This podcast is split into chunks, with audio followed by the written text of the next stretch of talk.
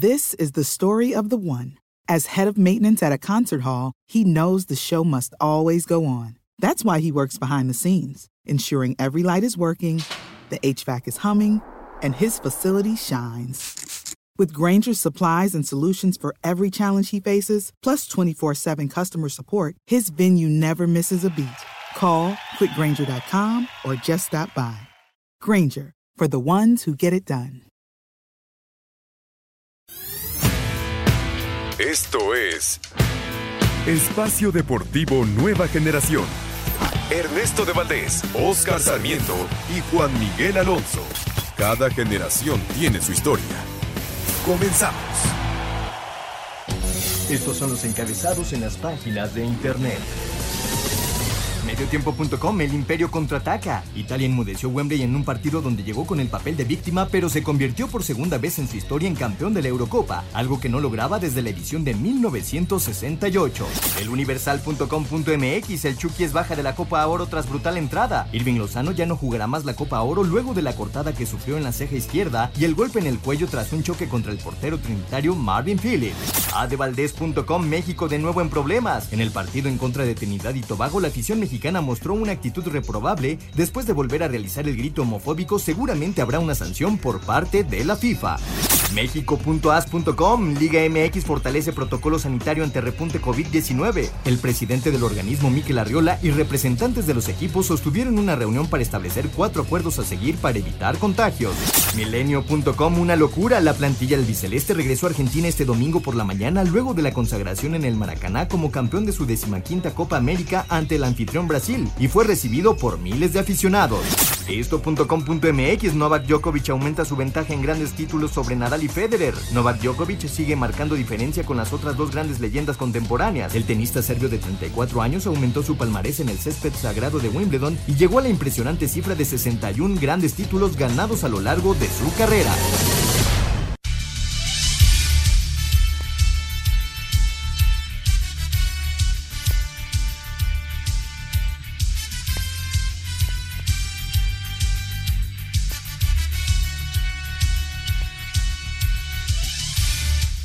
Amigos, amigos, bienvenidos. Esto es Espacio Deportivo Nueva Generación de Grupo ASIR para toda la República Mexicana.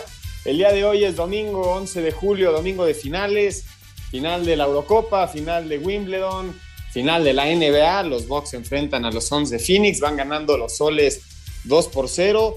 El día de hoy trabajamos como todos los domingos en los controles Francisco Caballero, Paquito Disco Show, en la redacción Mauro Núñez, en la producción Lalo Cortés y todo el grupo de Grupo Asir que nos ayuda a llevar a cabo este programa. En los comentarios Oscar Sarmiento, su servidor Juan Miguel Alonso. El día de hoy platicaremos acerca de la selección mexicana en el empate de ayer en el debut en la Copa Oro frente a Trinidad y Tobago, el grito homofóbico que se presenta en el partido, la lesión de Chucky Lozano, la Eurocopa, Italia es campeón allá en Wembley, le gana en penales a Inglaterra, obviamente el título de Copa América el día de ayer, Argentina le gana a Brasil una final en su casa por primera vez en la historia, le daremos una vuelta a la liga, hablaremos de Wimbledon, lo que está haciendo Djokovic en el tenis, e intentará ganar los cuatro grandes slams este año, le queda el, el Estados Unidos y por supuesto también participará en los Juegos Olímpicos. Y te, saludo con el gusto de siempre, Oscar Sarmiento. ¿Cómo estás, Oscar? ¿Qué tal, amigos? Juan, eh, bien, aquí estamos listos para platicar de todo lo que nos ha dejado el fin de semana. Ya lo comentas muy bien, todo lo que tenemos para todos ustedes, Radio Escuchas.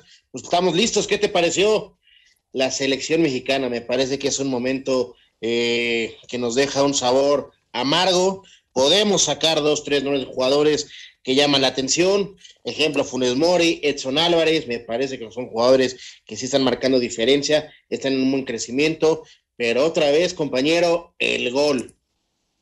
Sí, nos está faltando el gol. Ahorita se está llevando a cabo el partido de la Copa Oro entre Canadá y Martinica del Grupo B. 3 por 1 ganan los canadienses. Al rato juega Estados Unidos contra Haití a las siete y media y a las nueve y media de la noche El Salvador contra Guatemala. Ahora sí, Oscar, el día de ayer la selección en un partido donde es verdad, tocó varias veces la puerta. Es cierto que ese golpe al minuto 11 sobre el Chucky Lozano, para mí un penal muy claro, ahorita eh, elaborarás tú si fue penal o no fue penal. No creo que haya mala intención, pero sí se me hace un contacto que se debería de haber marcado como penal. Como que marca la pauta del partido, un partido muy ríspido, donde los trinitarios, la verdad, tiene su mérito haberle sacado el empate a México, sobre todo de, del portero Philip, ¿no? Que logra sacar todos los intentos ofensivos por parte, como mencionas, de Funes Mori, del Tecatito Corona, los tiros largos de Eric Gutiérrez, de Herrera, lo que llegó a intentar Orbelín Pineda y por supuesto mencionar ese gol anulado al minuto 90 milimétrico, ¿no? El fuera del lugar de, de Gallardo en el centro que le había puesto a Funes Mori para el 1 por 0. Pero es una realidad que el día de ayer la selección mexicana no fue contundente y se lleva una muy mala noticia que es la baja de Chucky Lozano. A ver, vamos a empezar de, de lo más importante. Tema Chucky Lozano, me parece que sí es una... Eh, yo sí lo veo eh, de mala leche. ¿Por qué? Porque tú dar o intentar dar ya es eh, un tema agresivo, es una falta, es algo antideportivo, si lo queremos llamar así. Después se viene un choque donde terminan partiendo al Chucky de la, de, del ojo, 40 puntadas, imagínate, hay, hay unas imágenes, fotos eh, muy, muy feas, donde la cabeza, bueno, trae collarín, eh, está fuera de la Copa ahora, como tú mencionas, pero me parece que sí es de, o sea, tienes que ponerlo de mala leche porque tú al empujar o desplazar con mala intención, porque eso es de mala intención, ya, ya es una falta. Y de ahí se viene un choque como segunda jugada, pero primero fue una jugada para mí, si lo ponemos en el renglón, como dice el reglamento, antideportiva. Es una falta eh, dentro del área, se tiene que marcar como penal. Es, muy infortunado, ¿no? Que el empujón se haya eh, mezclado con ese encontronazo con el portero, ¿no? Yo por eso mantengo que no es, no tiene una mala intención el, golpe brutal, ¿no? Que, se dio en la cancha, que, que asustó y, y, el árbitro también tarda en reaccionar, ¿no? Para que entren este, las asistencias sobre el Chucky Lozano. Pero bueno, partiendo, dejando a un lado este tema del Chucky Lozano, que es una baja importantísima y también señalando el tema de que no hay gol en la selección mexicana, el Tata debe estar preocupado para el siguiente partido, Oscar, porque mira, sin deberla ni temerla, Guatemala hace tres días no estaba considerado para jugar debido a que Curazao no se pudo recuperar por el tema del bicho que vino tan fuerte participa en la Copa Oro y si gana el partido que tiene mañana, va a ser líder del grupo. Por supuesto, a ver, es un tema importante, Juan, lo mencionas muy bien. Las formas de cómo está jugando Guatemala. Vamos a ver cómo les va. Si gana, te lo pones muy bien en la mesa, va a ser líder y va a ser partidos muy, muy complicados. ¿Por qué? Porque todos los equipos se le van a encerrar a la selección mexicana. Tú eres el favorito de esta copa. Tú mencionas equipos parchados, incluso equipos hasta con la sub-23. Pero el obligado y el ojo del huracán está en México. ¿Por qué? Por las formas. Tiene que gustar, golear y dar espectáculo. Y ayer, eh, por momentos, ya hablando en lo futbolístico, tienes buenas llegadas, que no tienes contundencia, que no tienes gol para ponerlo fuerte en mayúsculas, en letras negritas, falta de gol, no puedes terminar bien un partido. ¿Por qué? Porque es un fracaso. ¿Cómo caray no le ganas a Trinidad Tobago? ¿Por qué? Porque no eres contundente, no sabes terminar las jugadas.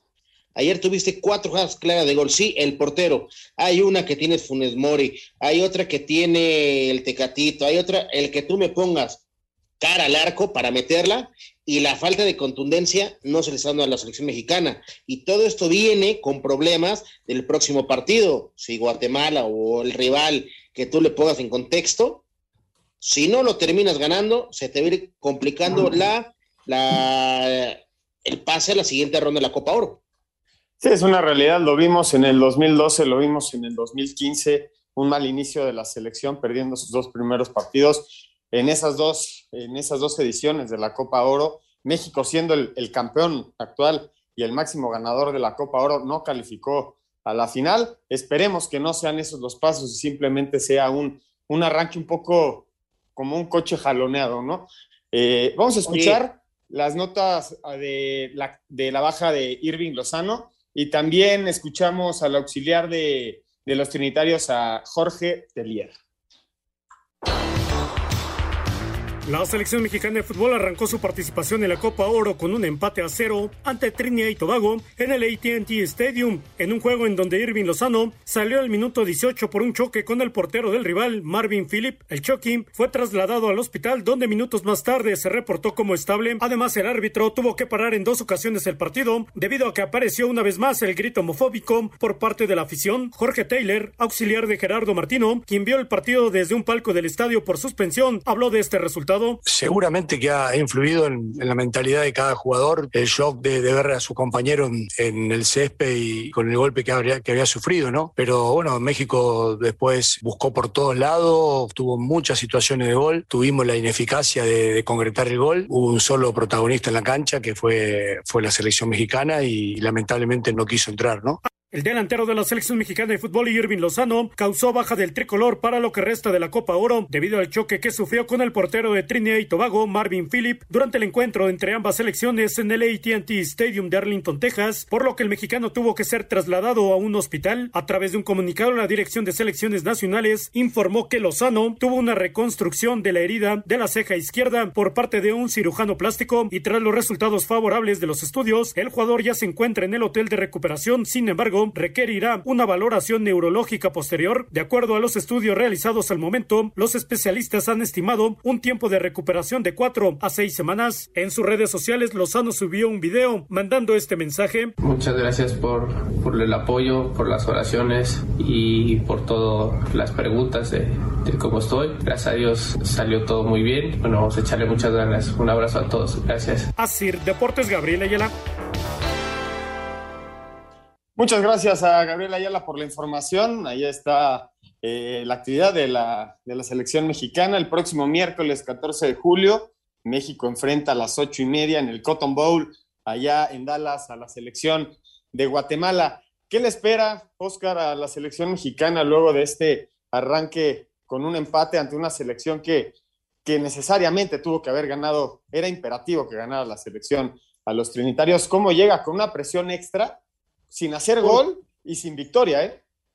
Por supuesto que hay una presión, tú lo mencionas muy bien, por la falta de gol, que es lo más importante, y eh, por lo que se vive con, con, el tema de gritos homofóbicos. Pero bueno, a ver, yo tengo una pregunta rápidamente, mi estimado Juan. Dejando de lado el 0-0, ¿la selección mexicana te gustó? Eh, las opciones que, que llega al arco rival son interesantes sí, es falta de contundencia, pero la selección trabajada, ¿te está gustando? Sí, me, gusta la media cancha. Creo que hay un equilibrio con Edson Álvarez Herrera y Eric Gutiérrez, que ha sido el suplente de, de Guardado. Después entró Jonathan Dos Santos en esa misma posición. Me parece que hay un equilibrio y si vemos los, los nombres nos va a gustar. El tema son los resultados, ¿no? Y siempre se ha exigido eso, esté quien esté en la alineación y juegue como juegue México y me parece que debutar ante una Trinidad y Tobago en, estas condiciones y no poder llevarse el triunfo luego de que había una duda en el gol, una duda en la selección, pues merma mucho ese monstruo que se ha ido inflando, ¿no? Y creo que es hora de pincharlo para empezar a, a competir, porque es una realidad que si el primero de agosto México no levanta la Copa de Oro, va a ser un fracaso gigantesco y se va a empezar a criticar muchísimo al Tata Martino. Nosotros vamos a ir a un corte rápido, Oscar, y regresamos platicando acerca del grito homofóbico que se presentó en el estadio este, de Estados Unidos, donde se presentó la, la selección mexicana en Houston. Y vamos a un corte, regresamos con más. Espacio Deportivo Nueva Generación. Un tuit deportivo arroba Euro 2020. Enhorabuena a Italia, ganadores de la Euro 2020, arroba Azzurri, hashtag Euro 2020. Regresamos a Espacio Deportivo Nueva Generación, Oscar Sarmiento y Juan Miguel Alonso al micrófono. Eh, estamos platicando acerca del partido del empate de México frente a Trinidad y Tobago durante este partido de la Copa Oro, el primer juego de México y de los Trinitarios se presentó este grito homofóbico que tuvo que tener el encuentro en dos ocasiones, Oscar. Es una realidad que México ya está castigado por, por actitudes y acciones de este tipo. No va a jugar frente a Jamaica en su primer partido en el Estadio Azteca, pero estos, esto, estas acciones van a llevar a que, se, a que los castigos se acumulen porque es una realidad que ya, ya pagamos por el, el grito que se presentó en el preolímpico que nos castigó contra Jamaica. Pero es como si a ti ya te, te dieron, te cayó la ley y dos delitos ya, ya están impuestos sobre ti, pero tienes cuatro investigaciones atrás. Eso es lo que le está pasando a la selección mexicana, Oscar. Sí, a ver, vamos por parte. Me parece que principalmente, no sé por qué en partidos amistosos si hacemos ese mensaje del capitán de la selección mexicana hacia el público, me parece que eso eh, toca sensibilidades del aficionado, eh, los hace partícipes, eh, como dicen, jugadores, staff, somos todos uno, un mismo escudo. Tenemos que trabajar juntos en eso. Es la primera. La segunda, todas las semanas estuvo manejando mi estimado Juan en redes sociales, que me da una tristeza, una pena, lo, del tema de una carta, que por favor gritemos eh, esa famosa palabra, ese grito homofóbico, como lo marca la, la, FIFA. Eh, y apareció, no sé si es por reclamos de la afición hacia la selección que, que no hacía el gol, que no se encontraba, o por lo que pidió este equipo que fue campeón de, de la Premier para la expansión y que no le dieron el, la, la, plaza de primera A, hoy llamada expansión, para, para hacer uso de, y que mandó en todas las redes sociales una carta que por favor, que ya basta de la federación y que por favor regresemos al grito. Entonces, yo no sé qué queremos, vernos castigados, mancharnos. Al final eh, es el escudo de la Federación Mexicana de Fútbol y de nuestro país, como lo querramos ver, es nuestro representativo en Copas Oro, eh, llámese en algún momento Copa América, eh, confederaciones, un mundial, lo que tú me quieras poner, esto nos está afectando durísimo. Ya mencionabas eh, multas económicas. Ya hemos tenido multas fuertes, millones de pesos de castigos. Ya tenemos dos partidos de castigo. ¿Qué más, qué más va a pasar? Que vamos a jugar toda la, la eliminatoria y algunos partidos, si, queremos ir jugando en la Copa Oro sin público. ¿Eso queremos? Es que a eso se va a tener que llegar. La federación debe de estar muy preocupada porque todas las campañas que se han intentado hacer, que ya mencionas, Oscar, no han tenido un resultado sobre esta, este pequeño grupo de personas que grita, porque es una realidad que ya no es el estadio completo. Del estadio completo se disminuyó a un sector de personas en específico que quizá lo gritan porque están enojados o simplemente porque quieren seguir agrediendo con este grito, pero no existe una solución de fondo y esa solución la va a tener que dar la federación al cerrarle las puertas al público, no por castigo de FIFA, sino para que pueda calificar la selección. Uno de los castigos que hay en caso que sea reiterativo este grito, que lo viene siendo, es no jugar como local con público que ya nos castigaron. La siguiente es quitarnos puntos. Y cuando empiecen a tocar nuestros puntos y no lleguemos al Mundial, aquí mi pregunta, Oscar, ¿va a cambiar el grito? ¿La gente va a dejar de gritar hasta que nos dejen fuera de un Mundial? Pues es que a ese camino vamos, Juan. O sea, lo de ayer, en menos de cuatro minutos, dos veces que nos paran el partido, es, es una cosa lamentable. Y tú ves a la afición se, de, risa, se burlan. Al final, con todo respeto, digo, no quiero eh, entrar en, discusiones, es el trabajo de muchas personas los que están en juego. Me parece que tenemos que, que madurar, y tomar las cosas como están siendo. Ya es problemático ese grito. Vamos a escuchar las palabras del portero de México de Talavera que habla acerca de la aparición del grito homofóbico en el partido entre México y Trinidad y Tobago. Durante el partido de la Copa Oro entre las selecciones de México y Trinidad y Tobago, en el ATT Stadium de Arlington, Texas, volvió a aparecer el grito homofóbico en las tribunas por parte de la afición, por lo que el árbitro del encuentro tuvo que pararlo en dos ocasiones. Ante esto, el arquero del tricolor, Alfredo Talavera, señaló. El grito ya, ya había desaparecido en varios partidos. Eh, volvió, lastimosamente, no, pero bueno, hay que hacer conciencia a, a, la gente que, pues bueno, al final de cuentas esto nos perjudica a nosotros en lo, en lo futbolístico, porque, pues bueno, ¿a quién le va a gustar que estén parando el partido y por ahí una, una sanción más, más fuerte, ¿no? Que es suspender el partido y se termina para, para nosotros y bueno, para la, la organización, puede ser el torneo, ¿no? Entonces pueden pasar muchas circunstancias si no, si no se, se, se erradica esto rápidamente. Así, Deportes Gabriel Ayala.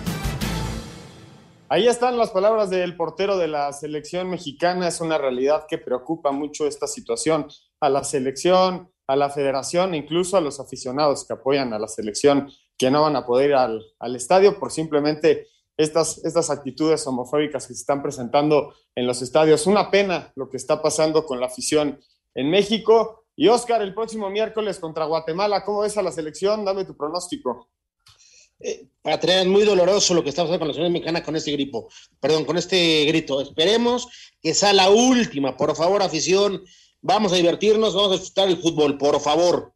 Y lo que me preguntas, tiene que ser un 3-1, 3-0, eh, con un golpe de autoridad ganar la selección mexicana. Sí, esperemos ver ganar a la selección mexicana. Con esto cerramos el tema de Copa Oro y selección mexicana y nos vamos a la primera final del día, a la Eurocopa. Eh, el día de hoy en Wembley, Inglaterra empató a uno en los, en los 90 minutos y en el tiempo extra frente a Italia y 3 por 2 cae en penales en Wembley. Segunda Eurocopa para Italia, Oscar. Tú dijiste que los italianos iban a levantar esta Eurocopa. Por supuesto, recordemos que... Qué agrandado. ¿eh? No, por supuesto, recordemos lo que, lo, lo, que dije. Italia va a ser campeona. ¿Por qué? Por cómo venía jugando. Eh, era muy, muy difícil lastimarlos, los italianos haciéndole gol. Me parece, si no estoy mal, recibieron cuatro o cinco goles en, en toda la, la Eurocopa. Entonces, sí, sí, muy pocos goles muy pocos goles y haciendo fútbol y, así, y ellos haciendo muchos goles. Creo que el, los, los, partidos era nada más, más difícil que se les complicó, marcaban uno, pero siempre ganaban los partidos, mi estimado Juan. Hacían buen fútbol, la rachita, el equipo bien trabajado, un buen proceso y mira el fruto que hoy eh, tiene Italia. Ahora, tema importante, todo lo bien trabajado tiene cosecha y qué mala suerte en la de los penales, eh, ya hay eh, temas difíciles con, los ingleses, por lo que, ¿cómo terminan perdiendo? ¿Cómo fallan esos tres últimos penales? ¿No? Sí, hablas de una racha de Italia, arranca ganándole 3 por 0 a Turquía, le gana después 3 por 0 a, a Suiza, 1 por 0 a Gales, eh, 2 por 1 a Austria, después a Bélgica le gana 2 por 1 en un partidazo, en los primeros 45 minutos caen los tres goles, en la semifinal el sufrido, la sufrida ida a penales con Morata que hace gol en el partido y falla en la tanda de penales. Y nuevamente desde los 11 pasos en Wembley, además, ¿no? ¿Qué, qué final le fueron a sacar a Inglaterra que, que, intentaba levantar un título internacional? El último que tiene es el Mundial, que fue en su casa en el 66, y los italianos le roban ese mérito de levantarse el título en su casa, en Wembley, en, en una, en la, en la catedral básicamente del Oye. fútbol. Impresionante la actuación de Italia y reconocer los dos centrales que tienen, Chiellini y Bonucci. Por, por supuesto. Y menciona algo del 66, que desde ahí no gana nada Italia. ¿Te acuerdas que también en ese partido Inglaterra. falló Inglaterra, perdón? Eh, ¿Quién falló ese penal decisivo? Hoy técnico. Sí, Entonces, Southgate en el 92. Eh, sí, señor. Sí. Imagínate qué duro golpe llega a una final, perderla en penales cuando tú fuiste el que falló ese penal. Y además ya, ya perdió una final de, del Mundial, ya perdió una final de, de, Eurocopa, ya perdió esa final jugando.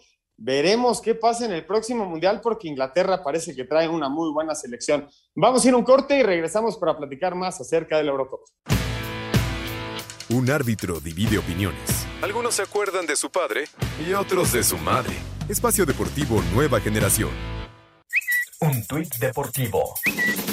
Arroba mi selección MX. Reporte médico de arroba Irving Lozano 70. Tras los resultados favorables de los estudios, Irving ya se encuentra en el hotel en recuperación. Sin embargo, causa baja por lo que resta de la Copa Oro.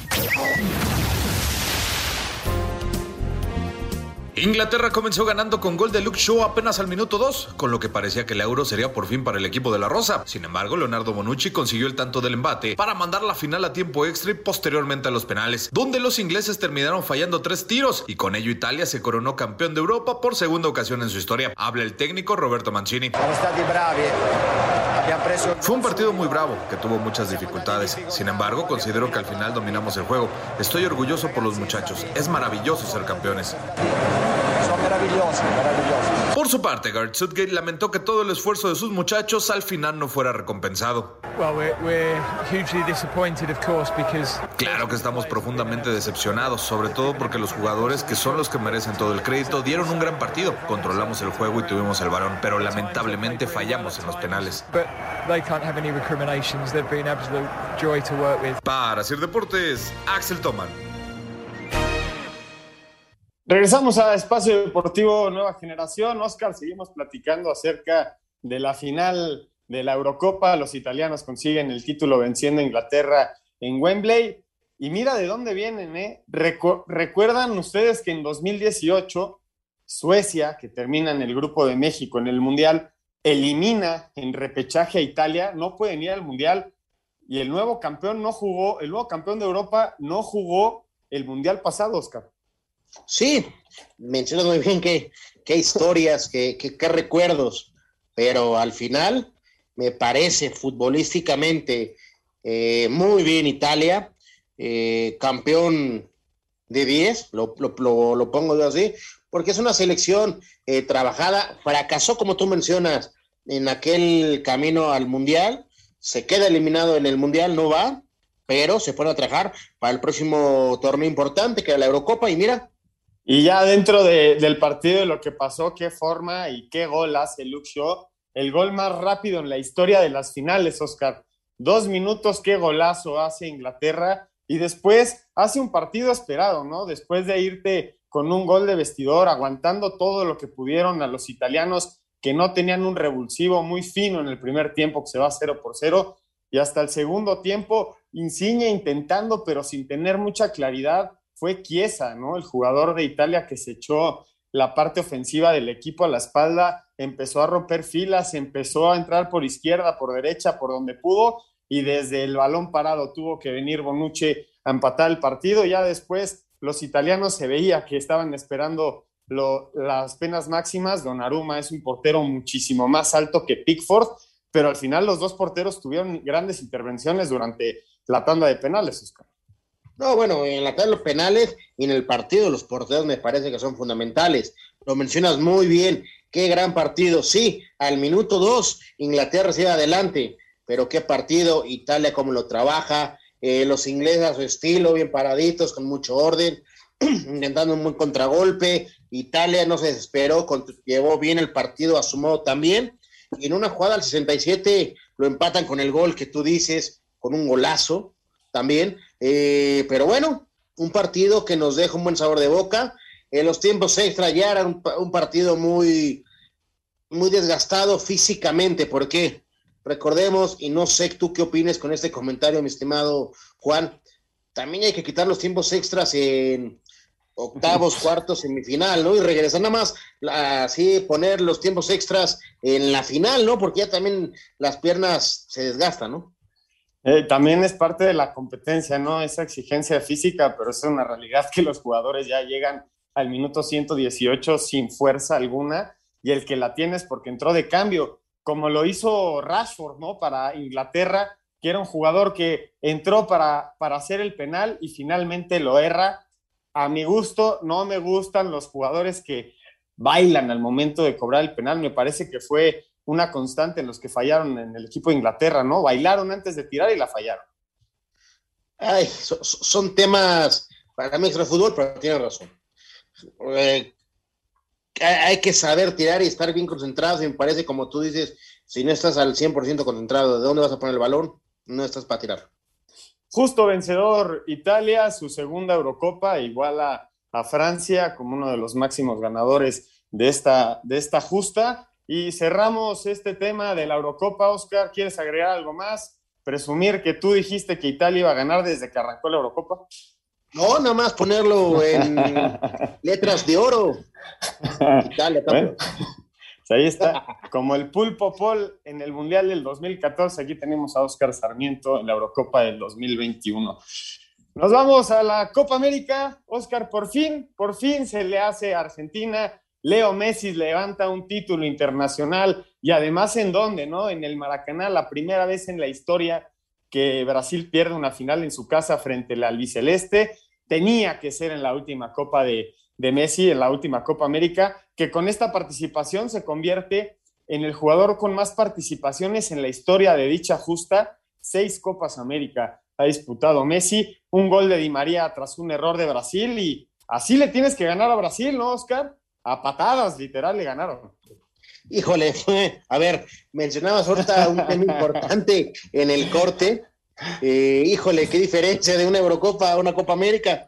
En una tienes calidad técnica, en la otra una fuerza desmedida, pero al balón, eso sí, al valor. Claro ejemplo, la barrida de Messi al minuto ochenta y tantos. Me parece que Argentina, bien paradito, eh, por momentos no tenía la posición de balón, pero con mucho orden. Teniendo ya la, el jugador que tienes como Messi, eh, es un tipo diferente, dos veces se puso frente al arco, de milagro no la metió. Y del otro lado, otra vez la, película de Neymar queriendo eh, comprar al árbitro con faltitas o con clavados. Me parece que Neymar, si sigue con esos temas, ya no le van a querer nada siendo un jugador con una potencia importantísima. Y qué, qué mejor ver la postal que nos regala la final de la Copa América, campeón Argentina con Leo Messi y subcampeón con Neymar en una buena foto ahí en los vestidores del Maracaná, como amigos, como gente de fútbol. Aquí criticamos clásicos que se cambian playeras. Y hoy sí, final. Y así los argentinos son junto a los uruguayos los más ganadores de América con, 15. trofeos. Y Messi, Messi había perdido en el 2017, en el 2015, en el 2016, había perdido en el 2014 la Copa del Mundo y por fin, por fin logra ese tan anhelado título. Vamos a escuchar la cápsula del Campeonato Argentina que, nuestro, que nos preparó nuestro compañero Axel Tom. Con gol de Ángel Di María, la selección argentina venció a Brasil para consagrarse campeona de la Copa América por primera vez en 28 años. Este triunfo del albiceleste tuvo tintes de revancha, primero por vencer al odiado rival en su casa, el Maracaná, donde en el 2014 perdieron la final del Mundial ante Alemania. Para Lionel Messi representó ganar su primer título con la selección argentina, luego de perder la ya mencionada final del Mundial de Brasil y tres finales de Copa América. Inexplicable la felicidad que, que siento. Eh, muchas veces me había tocado eh, irme triste y sabía que una vez se lo iba a dar.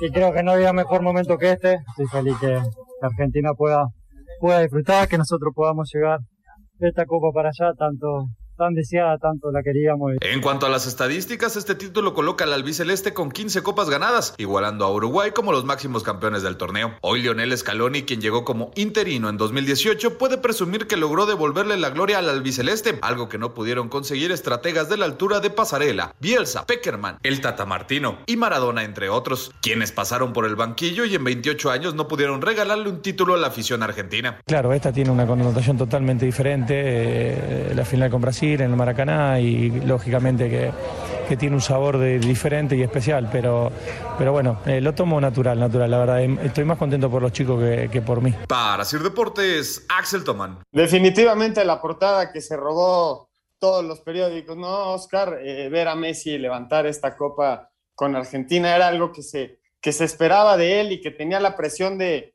de su comparación directa, ¿no? Cristiano Ronaldo que lo había hecho la Eurocopa, así había levantado el título y ahora Messi se hace cargo. Yo creo, y lo defino así, lo que siempre le criticaron a Argentina que no tenía Messi, equipo que lo sacara adelante, en esta final puso el pecho a las balas, ¿eh?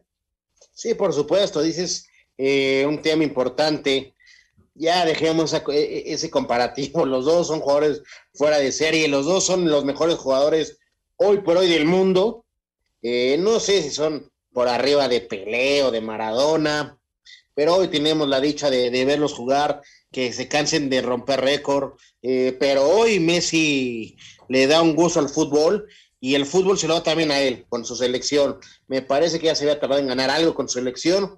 Ayer lo gana muy bien Y del tema de Brasil, compañero, Brasil siempre por la mínima ganaba en esta Copa América con destellos, no hizo un buen fútbol, ¿eh? No, no, no, pero fue una Brasil que no conoció la derrota en todo el torneo, Oscar. Arrancó con ese 3-0 frente a Venezuela, después 4-0 a Perú, 2-1 a Colombia, empató con Ecuador, que fue la sorpresa terminando la fase de grupos, y en, fase de eliminación directa se encontró un Chile que le costó muchísimo trabajo y mucha polémica en el partido, gana 1 por 0, en la semifinal le gana Perú 1 por 0 y sufre muchísimo frente a Argentina. Y no, no encontraron el gol, Oscar, no es que no lo intentaron, creo que Neymar también se, se intentó poner ese saco de sacar adelante a la selección y como dejó de un lado a, su equipo y lo empezó a intentar hacer todo él, no le salen las cosas, es una realidad que es un fracaso gigante para Brasil. Uno, porque nunca habían perdido un torneo en su casa frente, frente a Argentina como local. Y dos, eran los favoritos a llevarse el título. Ponías a, bueno, sí, por, por la localidad yo creo que sí, te compro esa palabra. Y, y la tabla en la Conmebol, Oscar, están invictos. Los brasileños son los que mejor mejor score tienen ahorita en cuanto a la, a la, eliminatoria en Conmebol. Están invictos, son los únicos que tienen seis partidos consecutivos ganados. Yo creo que sí eran favoritos, pero no les tocó. Está bien, no me regañes, tienes razón. Por los números, te la compro. Brasil el favorito, pero la final en 90 minutos se llamó Argentina y qué bueno por Messi. Vamos a escuchar a Scaloni y a Marquinhos que hablan después de la derrota frente a Argentina en el Maracaná. Argentina con anotación de Ángel Di María el minuto 22 derrotó 1 a 0 a Brasil y se consagró campeón de la Copa América 2021 en duelo que se realizó en el estadio de Maracaná. El técnico del albiceleste Lionel Scaloni dijo que este triunfo es especial porque finalmente pueden ganar uno con Messi. Bueno, hacer el, gol en el momento justo y después este, cerrar los espacios cuando, cuando ellos se nos venían.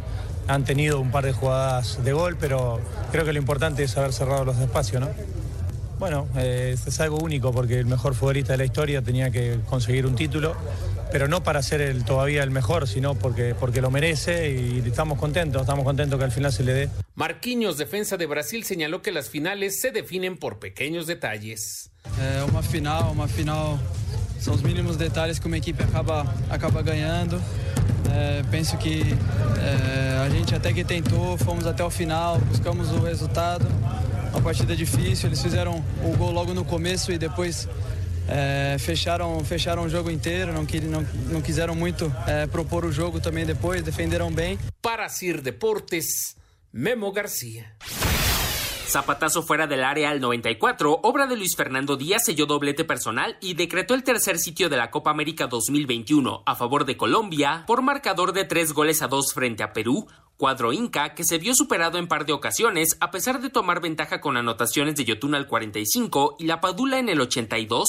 Escuchemos a Díaz, extremo colombiano del Porto. Eh, la verdad que, balance que rescato del equipo, eh, de la selección fue un gran trabajo, fue una gran Copa América, creo que hicimos todo para, para llegar a, a, instancias finales, el trabajo y el sacrificio fue importante para, para lo que se hizo, el profe supo, supo mantener ese grupo unido, alegre, y es una de las cosas que más nos caracteriza a nosotros, así que rescatamos todo eso para lo que se viene, que es muy importante. Además de completar el podio de la competencia, al definir monarca entre Argentina y Brasil, la tricolor fue acreedora a premio económico de 8 millones de dólares. Asir Deportes, Edgar Flores.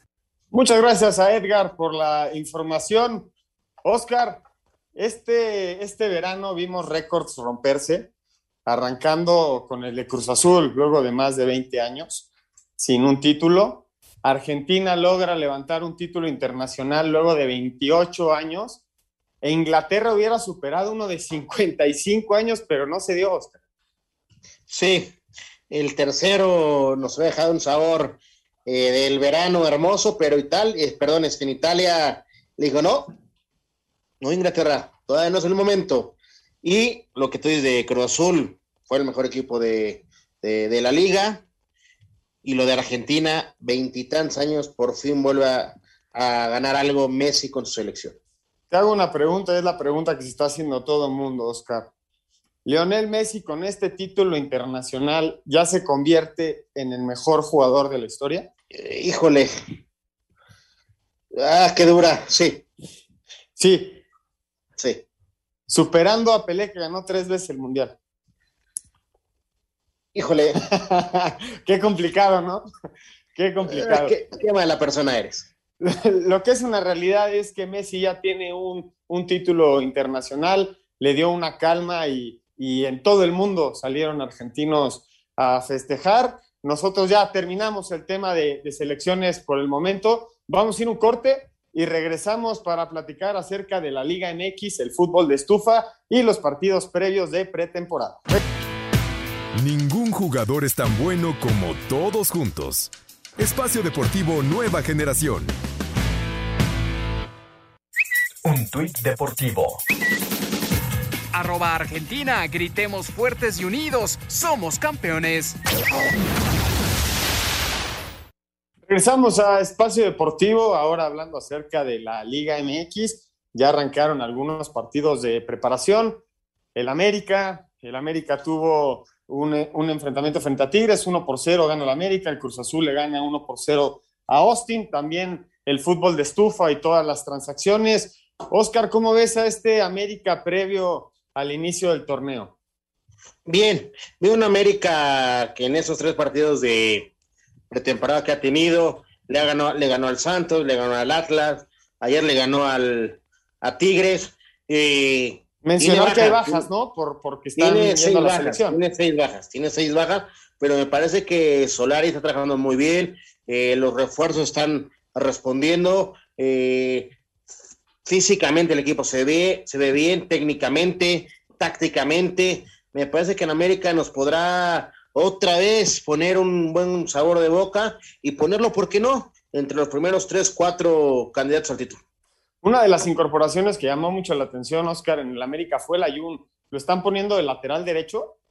Es correcto, es, lo, conoce muy bien esa, esa posición eh, Miguel Ayun, eh, lo hace bien, es importantísimo cómo, cómo entra como segundo volante lateral, cómo se suma, es interesante lo que cómo llega a línea final. Yo te pregunto, con la edad que tiene Miguel Ayun en el torneo, ya cuando sea más maduro, ¿físicamente le va a alcanzar? Hoy vi a Chiellini con 37 años ganar una Eurocopa, Oscar, entonces yo creo que todo es posible, ¿no? Me parece que sí, señor. ya las edades se han, se han extendido un poco, ya los de 32 no son tan viejos como creemos a veces, ya los empezamos a retirar a los 34 años, creo que Chiellini dio ese ejemplo. Vamos a dar una vuelta a la liga con nuestros compañeros de Asir Deportes.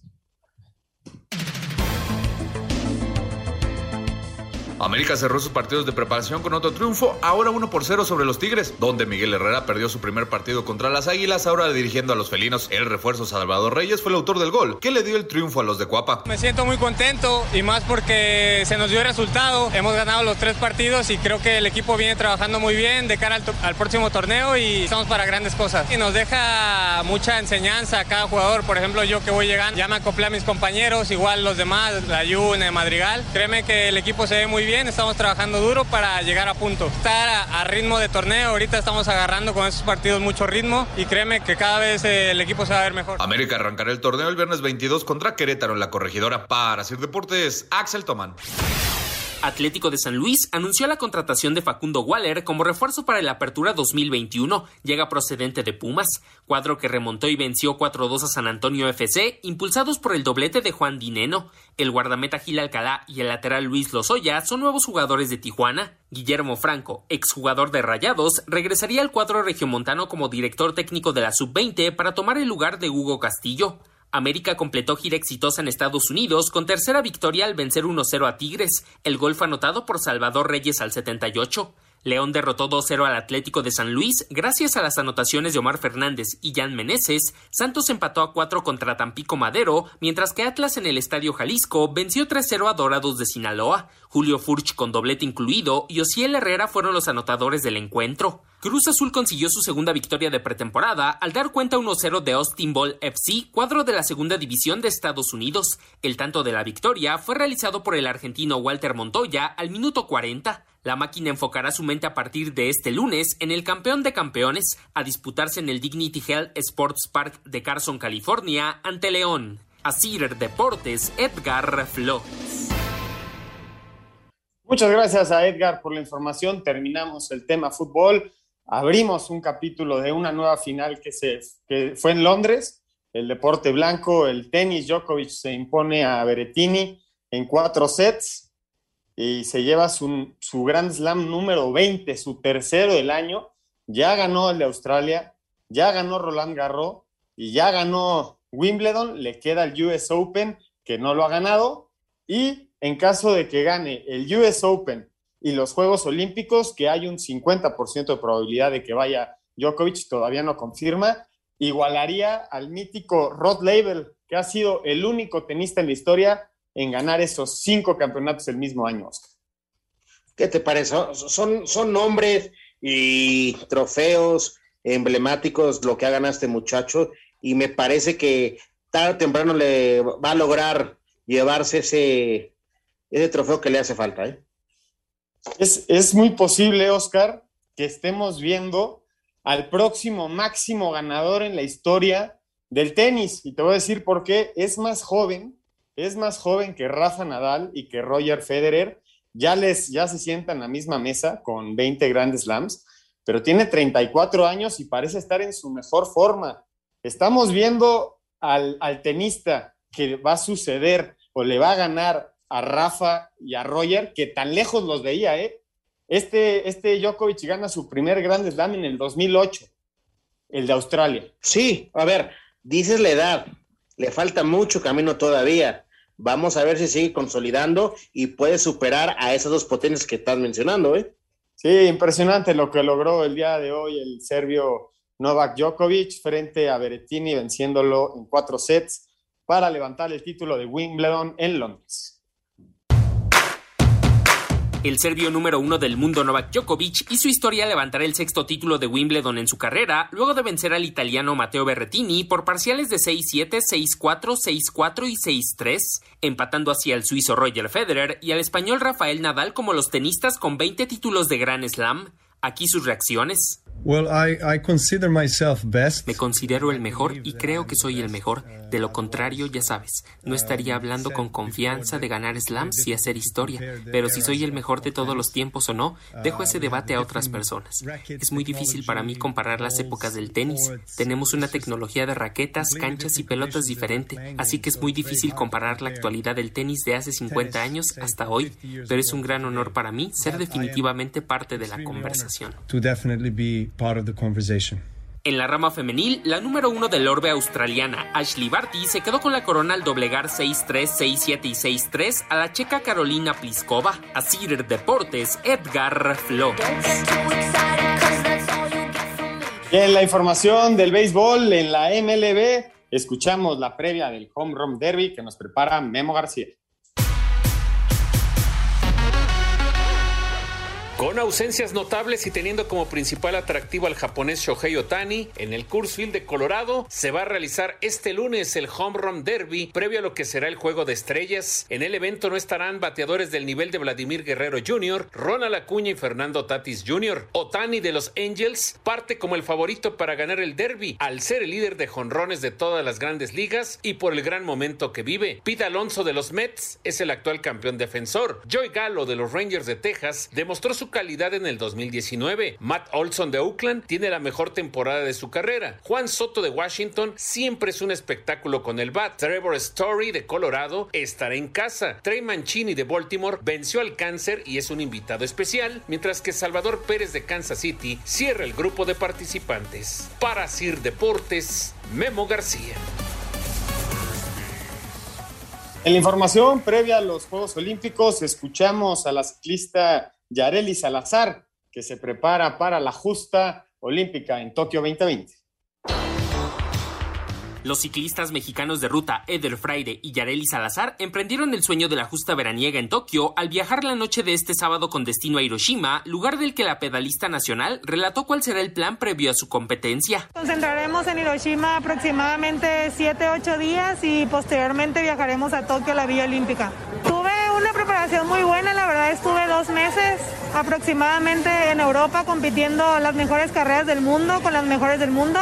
Creo que traigo muy buen nivel y espero se dé un buen resultado y tratar de, de entrenar lo mejor que se pueda. Además, la selección nacional femenil de softball ya se encuentra en Onomichi, Japón, donde cerrará etapa de preparación. a Cider Deportes, Edgar Flores. Muchas gracias a Edgar Flores y nosotros vamos a ir al 5 en 1 para terminar. Cinco noticias en un minuto. Italia iguala a Francia con dos títulos y se sitúa a uno de los conjuntos más laureados de la Euro, Alemania y España. La dirección de selecciones informó la baja de Irving Lozano, quien presenta una hiperextensión del cuello con un tiempo de recuperación de entre 4 y 6 semanas. Argentina logró cortar la racha de 28 años sin títulos desde el último torneo ganado, la Copa América de Ecuador 1993. La albiceleste había jugado otros 18 campeonatos y 7 finales, pero no había podido coronarse. La Liga MX fortaleció su protocolo sanitario debido al repunte que a últimas fechas ha tenido la pandemia de COVID-19 en todo el país. El serbio Novak Djokovic logró alcanzar los 20 majors en su carrera desde aquel primer trofeo en Melbourne en 2008, igualando a Rafael Nadal y Roger Federer en la cima de este récord. Y estamos terminando el programa. Oscarito Sarmiento, eh, la próxima semana, a partir del 19 de julio, habrá programas especiales de la justa olímpica de 12 y media a 1 de la tarde. No se pierdan la información más precisa aquí con nosotros en Grupo Asir. Nos vamos, Oscarito Sarmiento. La próxima semana juega México contra Guatemala. Vámonos. Esperemos que la selección tenga gol y como mencionas, atentos a ese gran programa de la justa olímpica. ¿Cuál había sido tu, tu pronóstico para la próxima semana? 3-0. Vamos a, a ponerle 3-0. Los Bucks están ganando el tercer partido, eh, 39-38 en el segundo cuarto. Próxima semana, el miércoles, México frente a Guatemala a las ocho y media de la noche en el Cotton Bowl. En, eh, se va a jugar en Dallas. Muchísimas gracias a todos los que nos acompañaron. Esto fue Espacio Deportivo Nueva Generación. Los esperamos el próximo domingo. Fútbol, béisbol, americano, atletismo, todos tienen un final. Termina Espacio Deportivo Nueva Generación. Ernesto de Valdés, Oscar Sarmiento y Juan Miguel Alonso. Cada domingo de 7 a 8 de la noche por 88.9 Noticias. Información que sirve. Tráfico y clima cada 15 minutos.